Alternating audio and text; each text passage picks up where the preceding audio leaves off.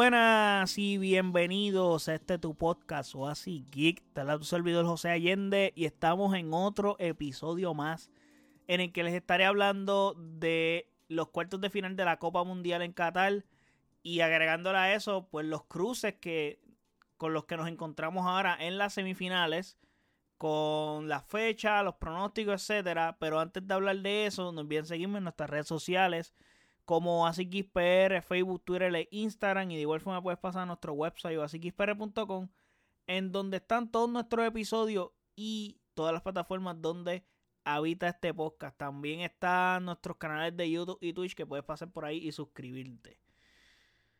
Primer partido de cuartos de final. Croacia-Brasil. Eh, y nos encontramos con una sorpresa impensable, honestamente. O sea, desde el. O sea, desde el primer tiempo, tácticamente, excelentemente bien jugado por Croacia, hasta el resultado del partido. Que Croacia elimina el mundial en penales a Brasil. Esa es la sorpresa. Y bueno, esta es la sorpresa más grande de este mundial, definitivamente, más grande que todo lo que ya habíamos visto en este mundial.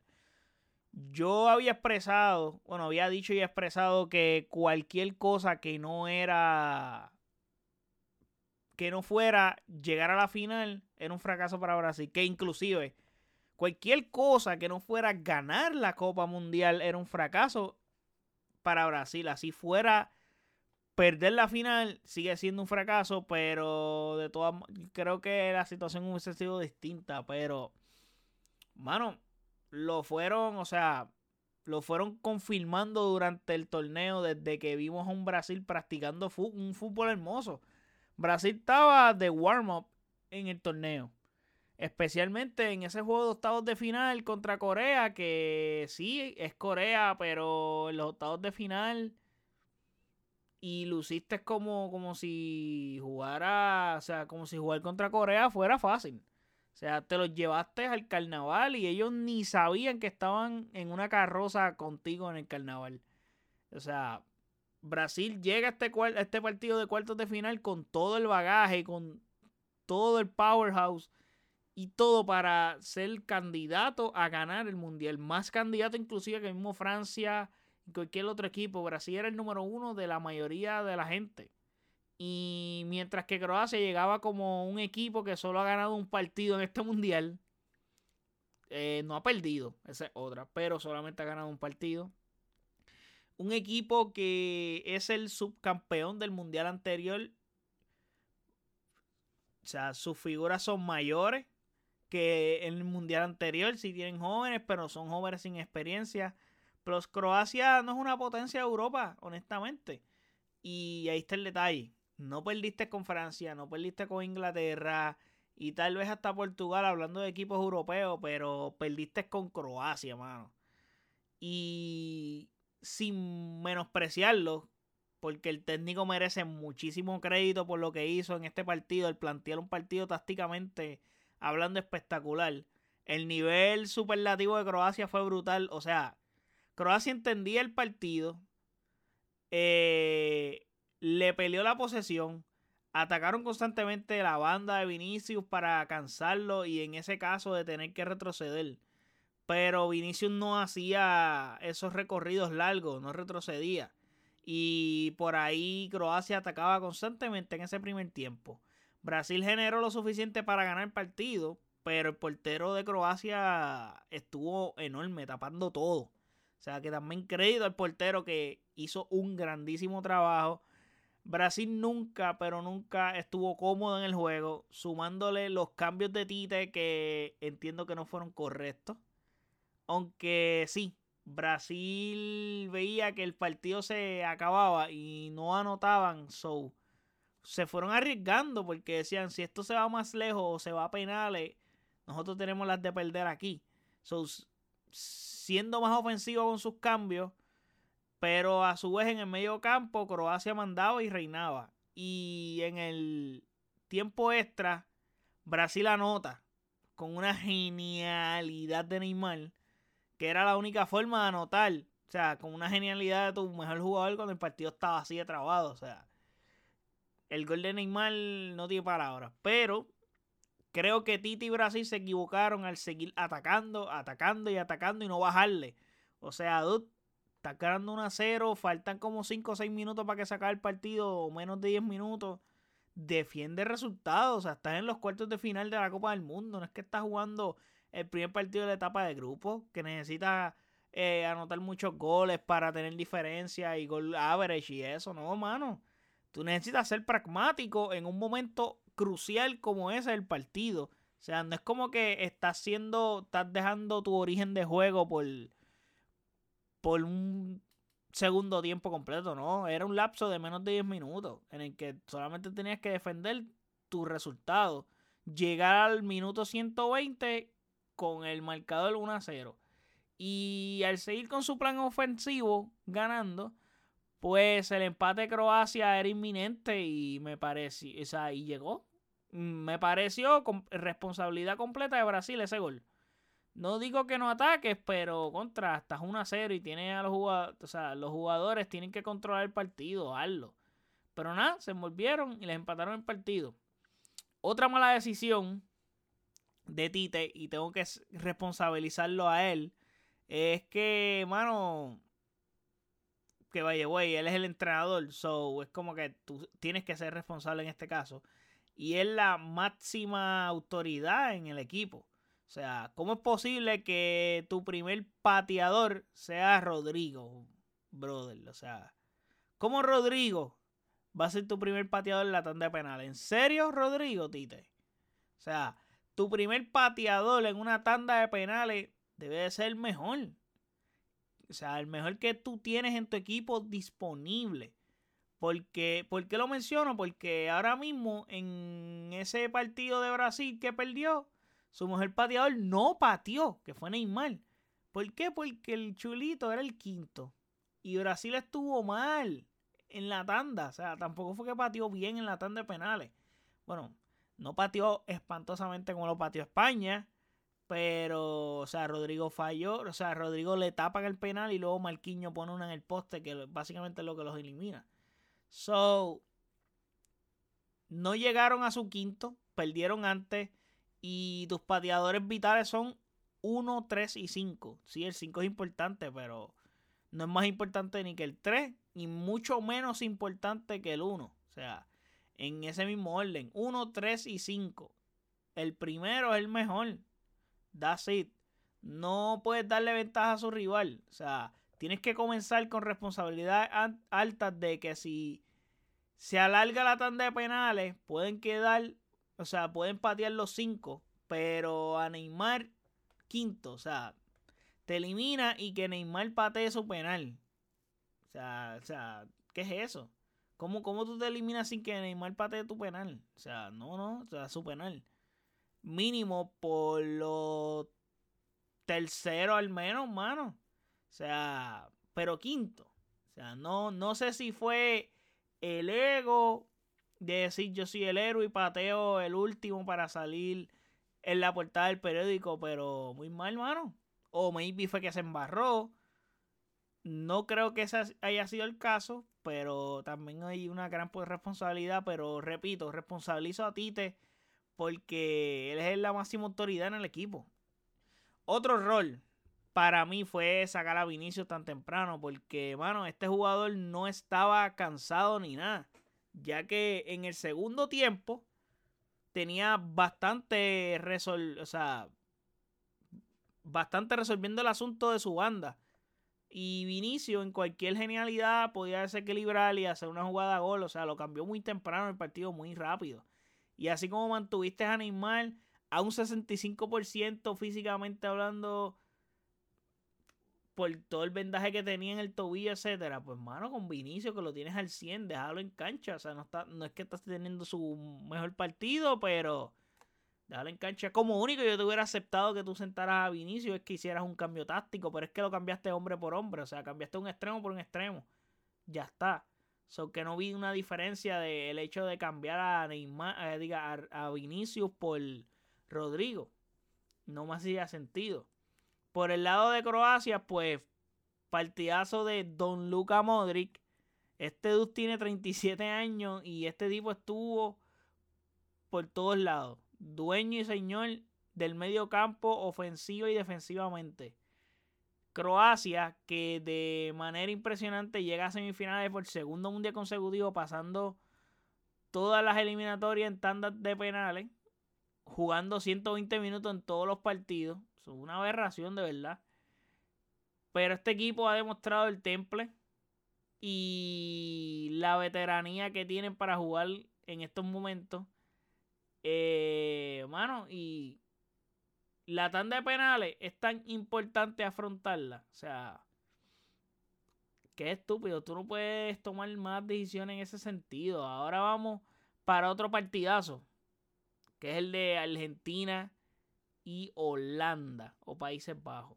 Un partido que estuvo lleno de pique por todo lo que estuvo pasando en la previa, en declaraciones especialmente de Luis Vangal, de Ángel Di María, etcétera. So, estuvo constantemente la previa del partido ya había calentado las cosas.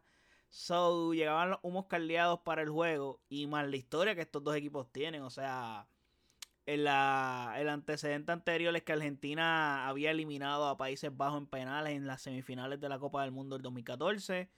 Antes de eso, en el 98, en cuartos de final, también Argentina se enfrentó a Holanda, donde Holanda eliminó a Argentina. La final de la Copa del Mundo Argentina en 1978, donde Argentina le gana la final a Holanda. Y pues que hay historia entre estas dos selecciones. Pero, y llegamos a este partido así. Con todo eso rodeando la historia de estos dos grandes selecciones. Y agregándole el pique que ya había desde antes.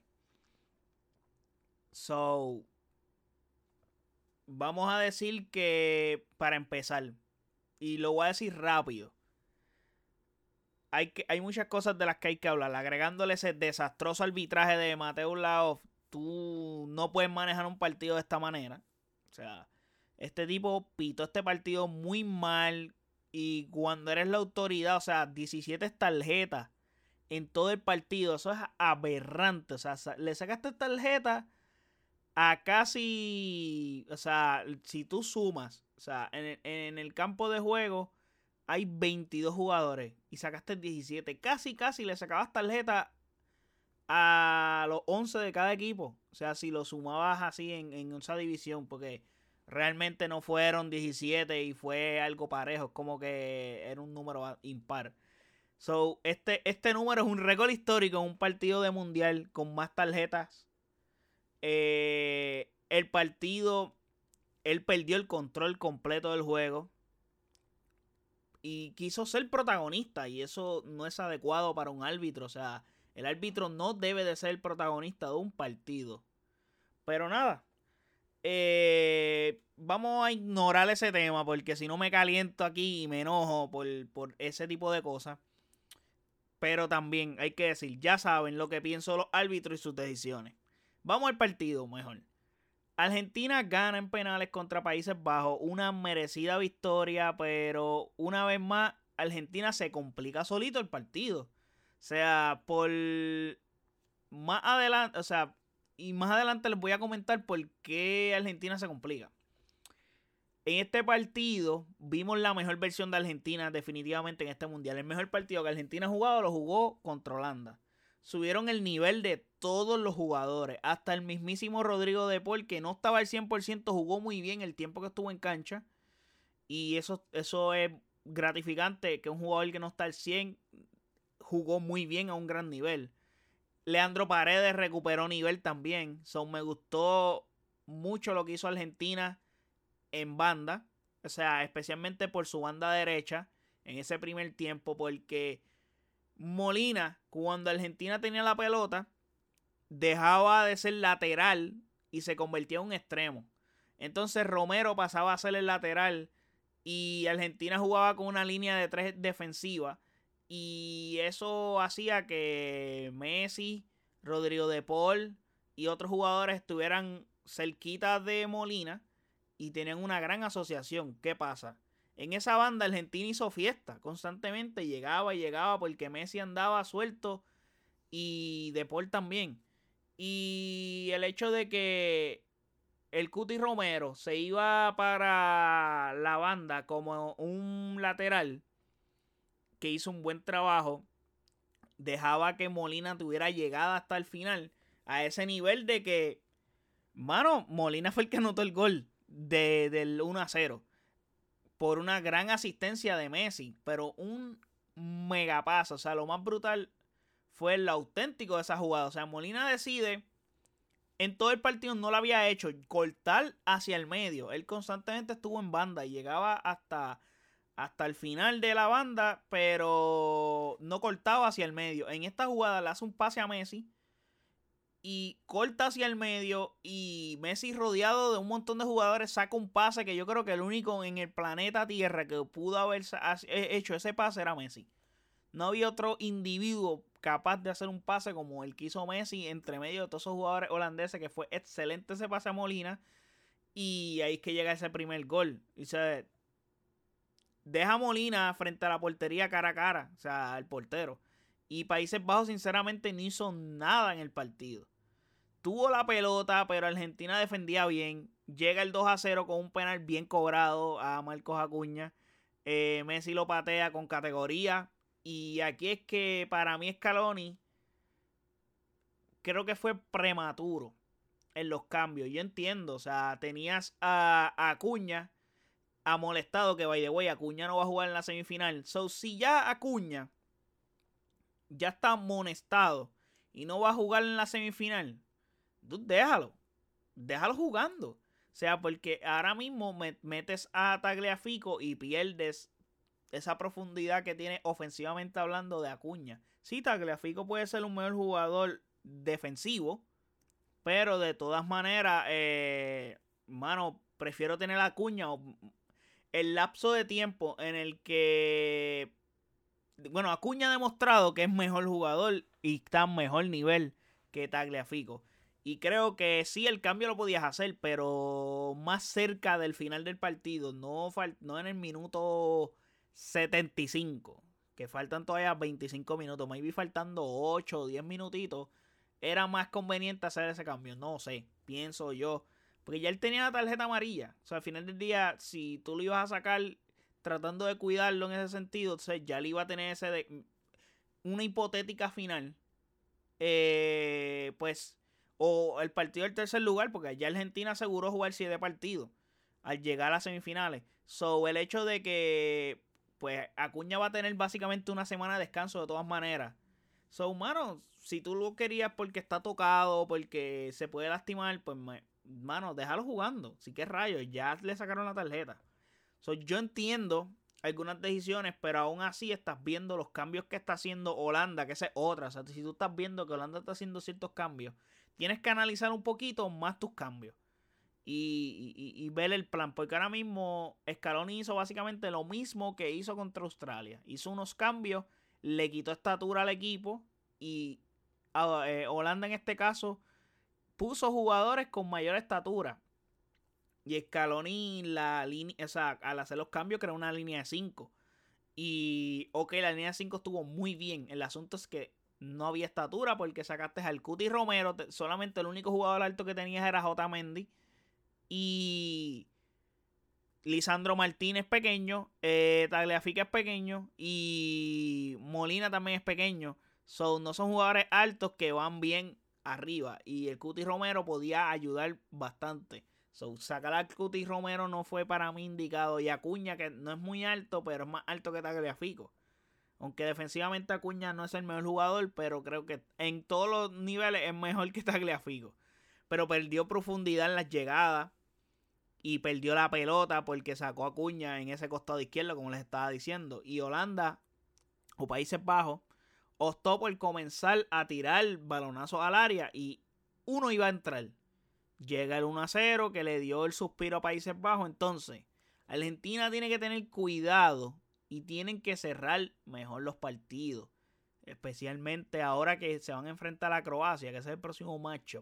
O sea, Croacia lo vimos contra Brasil y se los acabo de mencionar. O sea, Croacia sabe cerrar el partido. Eh, te puede sacar la vuelta del partido. Y Croacia no le importa llegar a penales. So, ellos pueden estar en empate y creo que ellos están preparados para jugar para penales. Y creo que ellos juegan para llegar a esa instancia. Porque saben que ahí pues tienen más chances de ganar el partido. Sabiendo que la, selección que está enfrente de ellos es mejor eh, individualmente hablando. Tienen mejores jugadores. So, ellos dicen, pues la manera de competir es aguantar. Si, no, si hay un chance de poder anotar, lo hacemos. Le podemos generar un buen eh, juego a, al rival pues, y en dominando el medio campo y siendo pragmáticos defensivamente hablando. Pero al final del día, pues ellos no, arriesgan tanto. Ese es el asunto. Ellos no deciden arriesgar tanto como lo hace Marruecos en este caso, que más adelante le hablaré de Marruecos y de lo que estuvo pasando contra Portugal. Pero ese es el asunto con Croacia que tienes que tener cuidado. So, esa es una volviendo al tema de los árbitros, el árbitro decidió añadir 10 minutos. Para mí ese tiempo fue, eh, eh, o sea, fue excesivo. No era un partido que habíamos visto tantas paradas como para que dieran 10 minutos. Maybe 7, 6. Era más adecuado. 10 minutos. Esos 10 minutos fueron eh, básicamente los 10 minutos más largos que yo he visto en este mundial.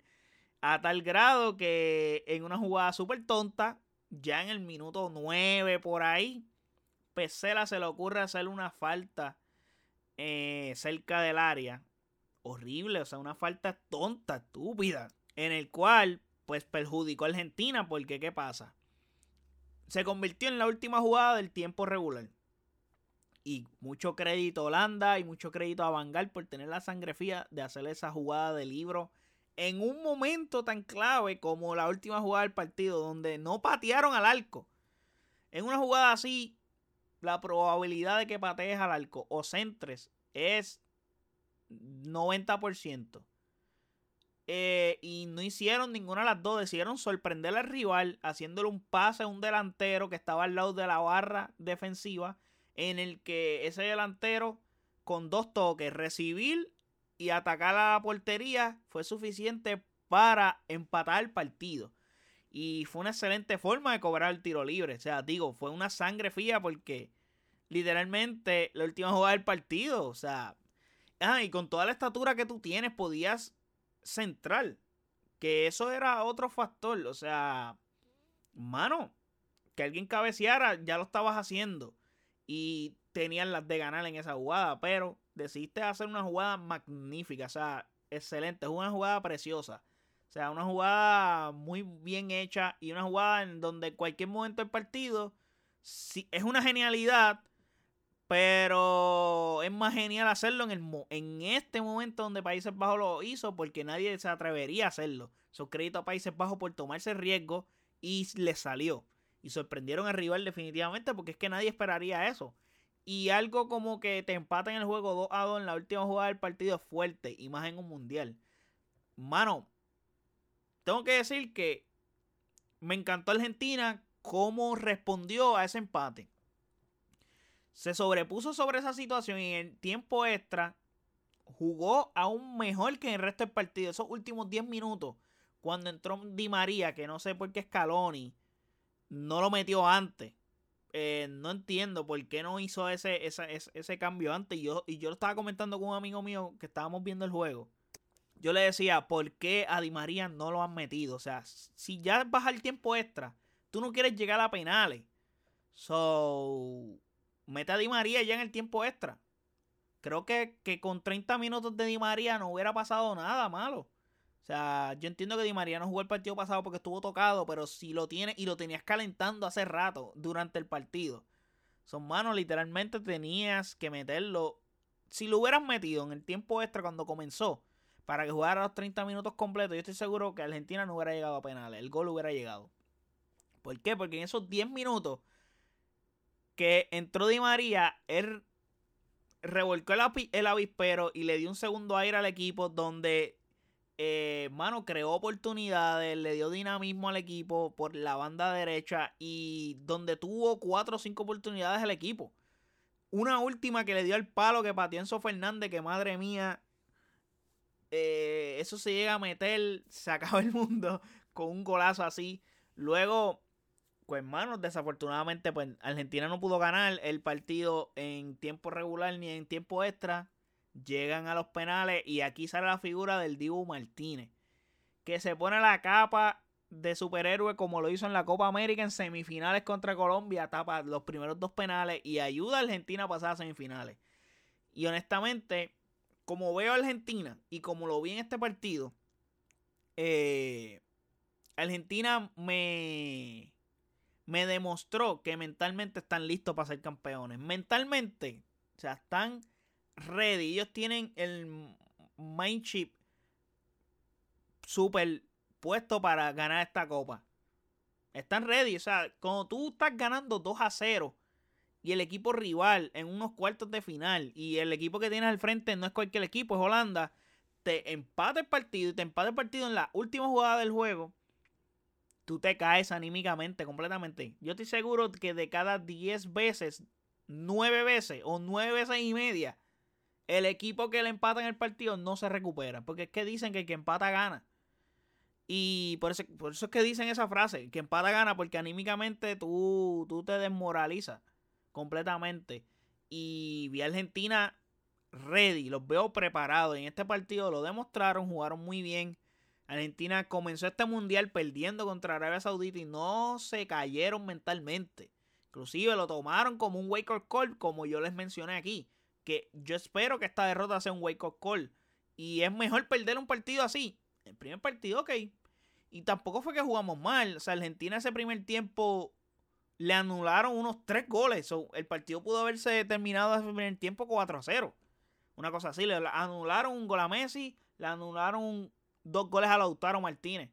So, y eso pudo haber cambiado el transcurso de cómo la percepción de cómo Argentina llegaba más adelante. Pero también fue bueno porque cogieron un, puño en la boca. ¡Pum! De una. Eh, aquí hay que jugar serio. Hay que ser pragmáticos también. Y ellos están intentándolo, pero creo que los cambios no están ayudando al equipo en cierta forma. No sé si es porque eh, Scaloni no está previendo lo que está haciendo el rival. Ese es uno y también porque las piernas también se cansan.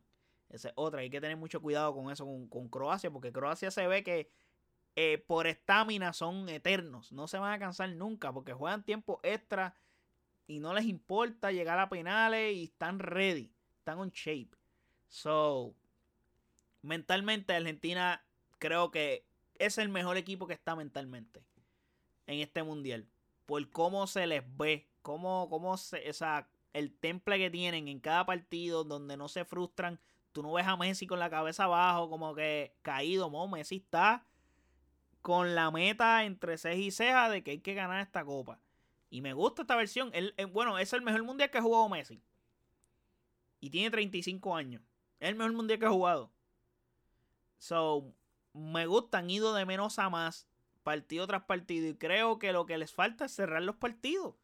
Porque también es como que los partidos que han ganado, o sea, los ganaron bien, dominaron a su rival. No es como que le hicieron un baile, pero fueron mejores que su rival. Creo que es suficiente.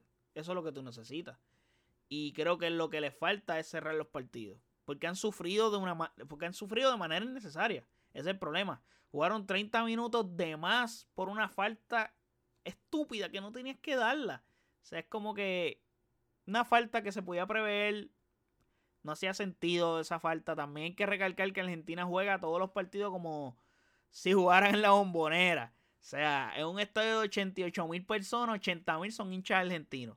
Sumale que Argentina tiene hinchas de Argentina y también tienen a los cataríes, a los hindú. Eh, todos los países que están allí están apoyando a Argentina. Tú ves la tribuna y ves todo azul y blanco. Un pedacito chiquitito anaranjado. Todo lo demás, azul y blanco. Pero nada, ya saben, Argentina ganó. vamos a tener en los semifinales Croacia contra Argentina. Para ir en el otro lado del bracket. Y el próximo partido de cuartos de final, Marruecos contra Portugal. Que aquí pues vimos otro bastagazo en estos cuartos de final donde Marruecos elimina a Portugal. Creo que es un resultado no es tan sorprendente como el de Brasil con Croacia. Porque a pesar de que Croacia es una buena selección, Brasil o sea, era superior en todos los sentidos a Croacia. Especialmente que los mejores jugadores de Croacia son extremadamente mayores. Pero aquí no es tan sorprendente por el hecho de que Croacia ha llegado aquí jugando un buen fútbol y son un equipo en el que te los tienes que comer con papitas fritas y como es. Por el hecho de que no tan solo que le ganaron a Portugal, le ganaron jugando bien y fueron mejores que Portugal. Marruecos se convierte en el primer equipo africano en la historia en llegar a las semifinales de un mundial. Y Marruecos no está aquí por pura casualidad. Llega a la semifinal de una Copa del Mundo con puro mérito propio. O sea, Marruecos, te digo, Marruecos le ganó a Canadá. Ok, es un rival, te podría decir menor. Pero Marruecos empató con Croacia y le ganó a Bélgica, que era el número 2 en el ranking FIFA. Y era uno de los candidatos para muchos. Para mí no estaba, lo puedes buscar en el podcast cuando hice mis predicciones, no estaba Bélgica. Eh, pero sí, se supone que Marruecos peleara por el segundo puesto de ese grupo. Marruecos ganó el grupo. Y ganó bien, o sea, le ganó a Bélgica, los dominó. Y le ganó súper bien a Canadá. Y a Croacia le hizo un buen partido, pero Croacia ha demostrado que es una buena selección, que by the way, son los dos, los dos equipos son de ese grupo, Croacia y Marruecos. Eh, luego Marruecos enfrentó a España. Le ganó bien también. O sea, aunque España jugó un buen fútbol y España también mereció ganar ese partido. Me pareció que Marruecos, su planteamiento fue el correcto. Hicieron lo que tenían que hacer y ganaron el partido. No es un equipo que está ganando los partidos jugando mal. O sea, saben defender, tienen buenos jugadores defensivos y saben ir a la contra. Y juegan muy bien en ese fútbol. Y Portugal, en, otro, en el otro lado, o sea, hizo lo que tiene que hacer en cuanto al planteamiento inicial. Entró con Cristiano en banda, o sea, entró con Cristiano en la banca. Y el tiempo que Cristiano estuvo en cancha, tampoco fue que se vio una diferencia, la verdad. O sea, sí, Portugal generó mayores ocasiones porque la, mira, la mera presencia de Portugal genera inestabilidad en, en los rivales. Pero creo que la, la, cuestión no cambió en casi nada. Sí tuvieron unas cuantas, pero dejaron de jugar como equipo también Portugal. Eso también yo pienso que les resta. O sea, el hecho de que, mano, en el desespero dejaron de jugar un buen fútbol. Creo que si ellos se hubieran asociado como se asociaron en el partido anterior, la probabilidad de ganar el partido hubiese sido mayor. También hay que darle crédito a lo que hizo Marruecos. Pero, bueno, este, ¿qué te puedo decir? Planteamiento de Marruecos fue el correcto.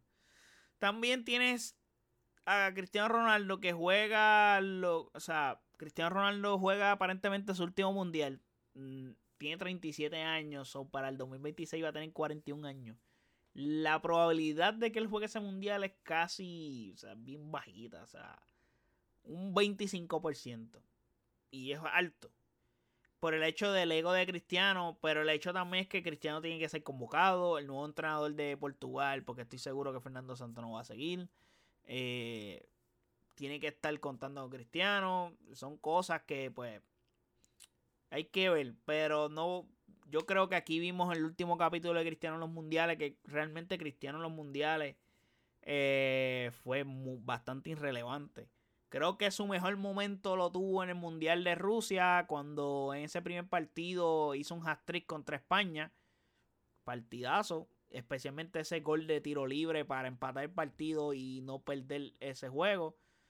Pero los otros mundiales, Cristiano Ronaldo pasó sin pena ni gloria, eliminándose en fase de grupo en dos mundiales consecutivos. Bueno, dos mundiales no, no, porque en, en Sudáfrica él llegó octavo, pero España los eliminó. Y en Brasil 2014, ahí sí pasó sin pena ni gloria. También que Portugal no tuvo suerte en el grupo, donde tuvo que jugar un grupo donde cayó con Inglaterra, Estados Unidos. So, tampoco fue un grupo fácil para Portugal.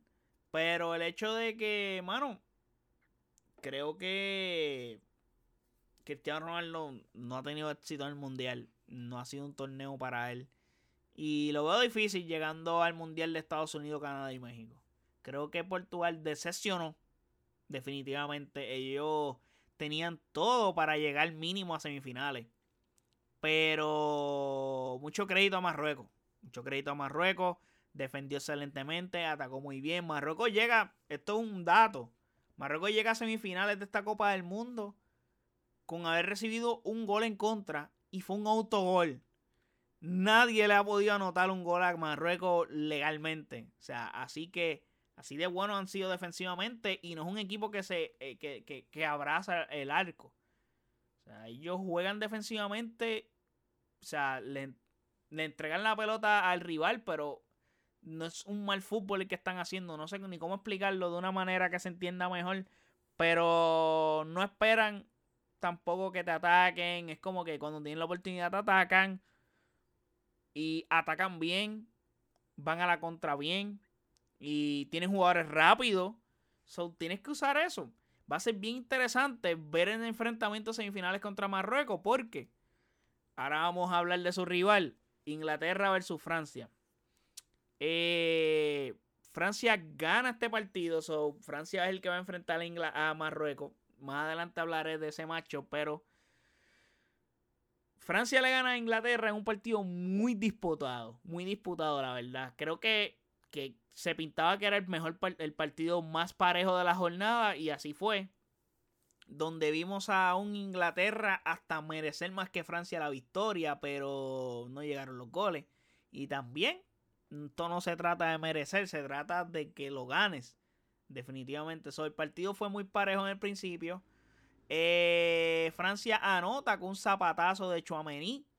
Que luego de ahí eh, comenzó a pasar lo que yo les comenté que iba a pasar en el partido. Inglaterra con la posesión. Francia esperando atrás para contragolpear. Porque creo que podían ser superiores y mejores a Inglaterra de esa forma, contragolpeando. Pero ellos esperaron a tener la ventaja. Porque antes de tener la ventaja 1 a 0, ellos estaban del tú a tú, compartiendo la posesión con Inglaterra. Y, o sea, es que, ¿cómo te puedo decir? Francia, Francia es el equipo más pragmático de este mundial. Y no le puedes decir que no lo sean y que no jueguen a la contra cuando tiene a los jugadores para jugar a la contra. Como, o sea, tiene a los jugadores indicados. ¿Cómo tú le dices a un equipo que no juegue así?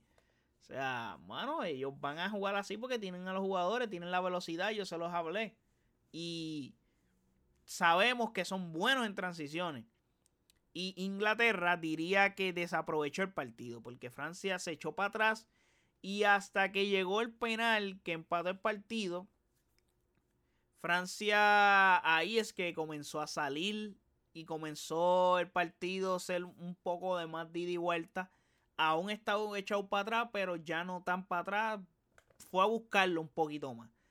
Pero entonces Francia pone el partido 2 a 1 porque el gol llegó y en un centro bestial de Griezmann y Giroud, que básicamente centro que le tiran la pelota es peligrosa porque la probabilidad de que anote o que vaya a hacer un tiro a portería es alto. No va a ser un cabezazo, no va a ser un mal tiro.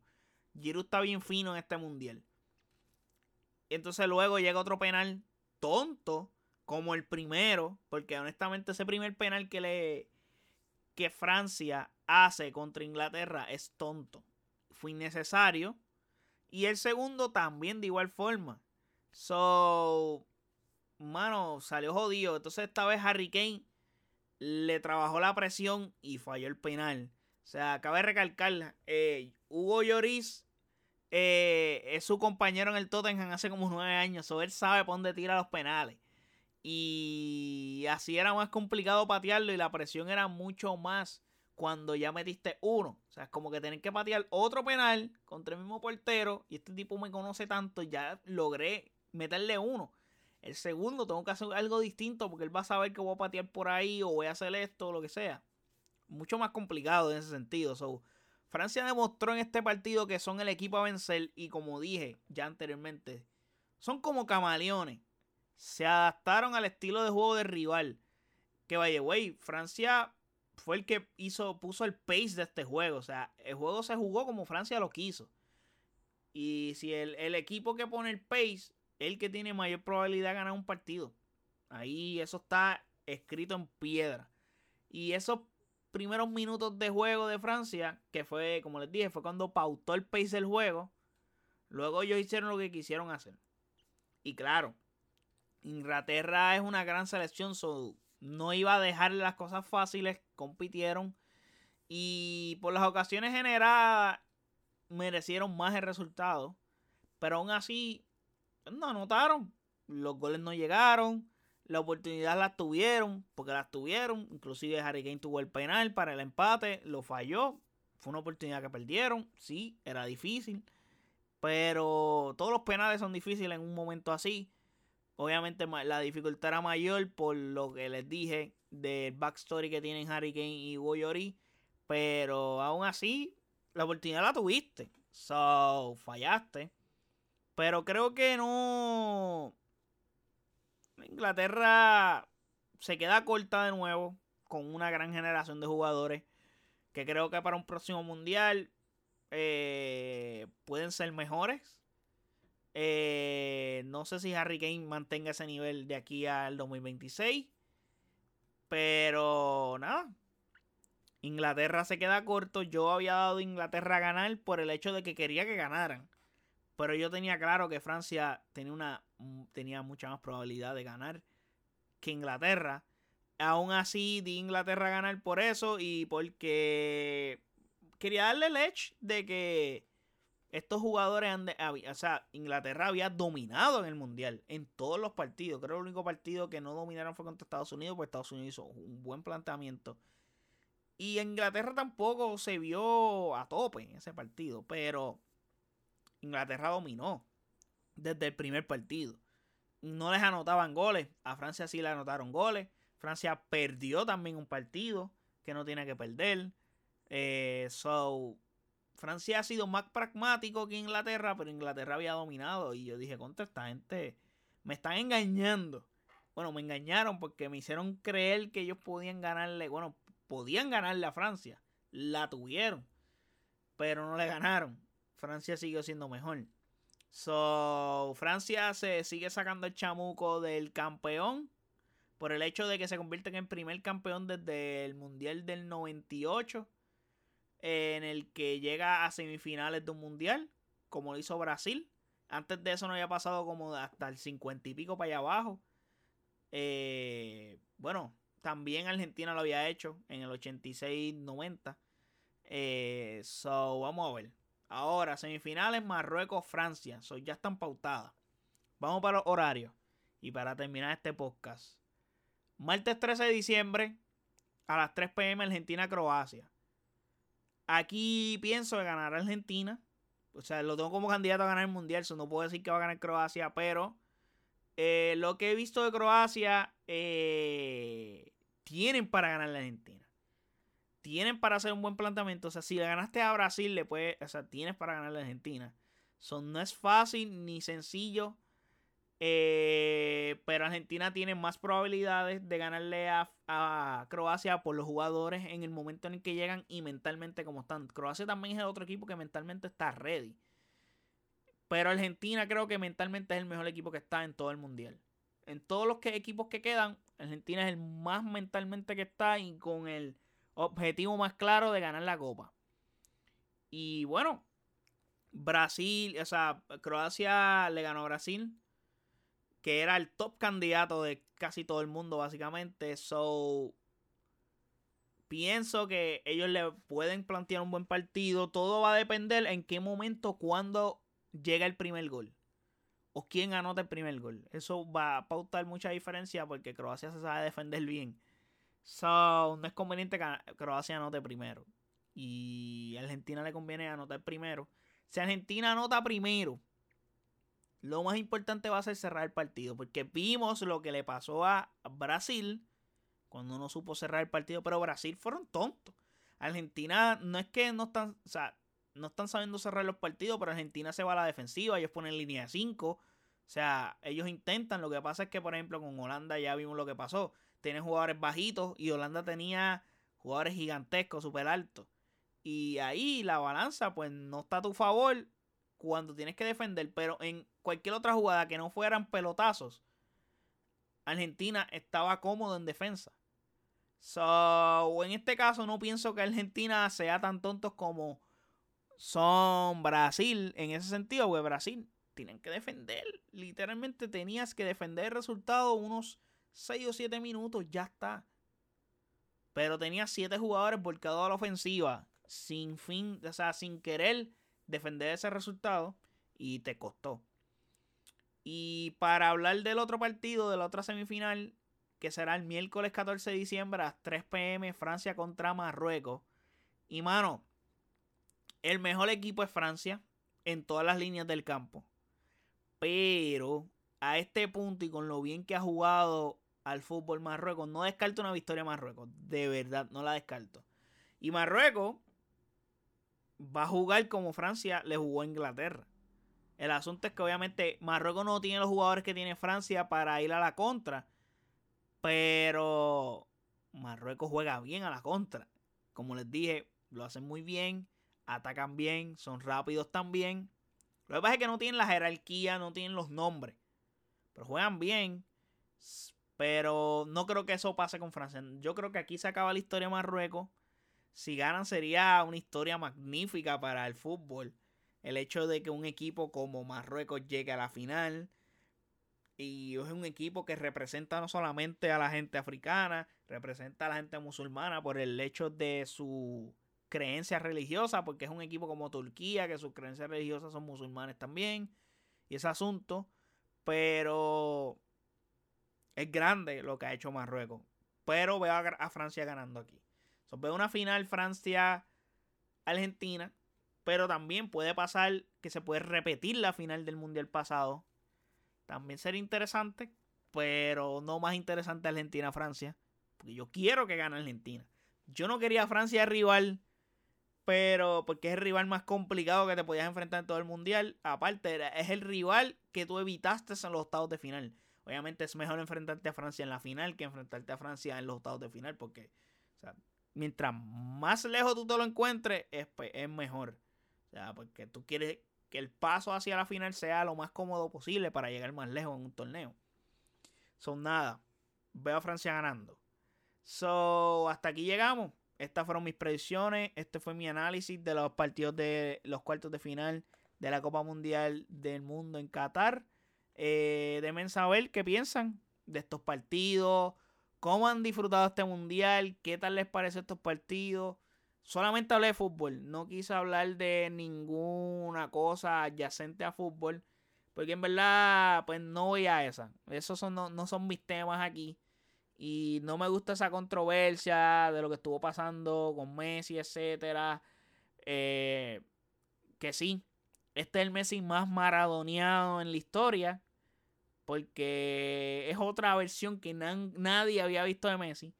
Pero es otro tema que puedo hablarlo también en otro episodio. Pero toda la controversia no, no las toco aquí porque en verdad no, no, no, es, lo que quiero llegar con estos podcasts. Pero nada, déjenme saber en los comentarios en nuestras redes sociales como AsiXPR, Facebook, Twitter e Instagram. ¿Qué les pareció? ¿Qué piensan de estas semifinales? ¿Quién creen que va a ganar? Etcétera. Todo eso me lo dejan saber en las redes sociales. Y también puedes pasar a nuestro website o a xpr.com en donde están todos nuestros episodios y todas las plataformas donde habita este podcast. De igual forma está nuestro YouTube y nuestro Twitch, que puedes pasar por ahí y suscribirte. Así que nada, gente, espero que les haya gustado este episodio. Hasta el próximo. Chequeamos. Bye.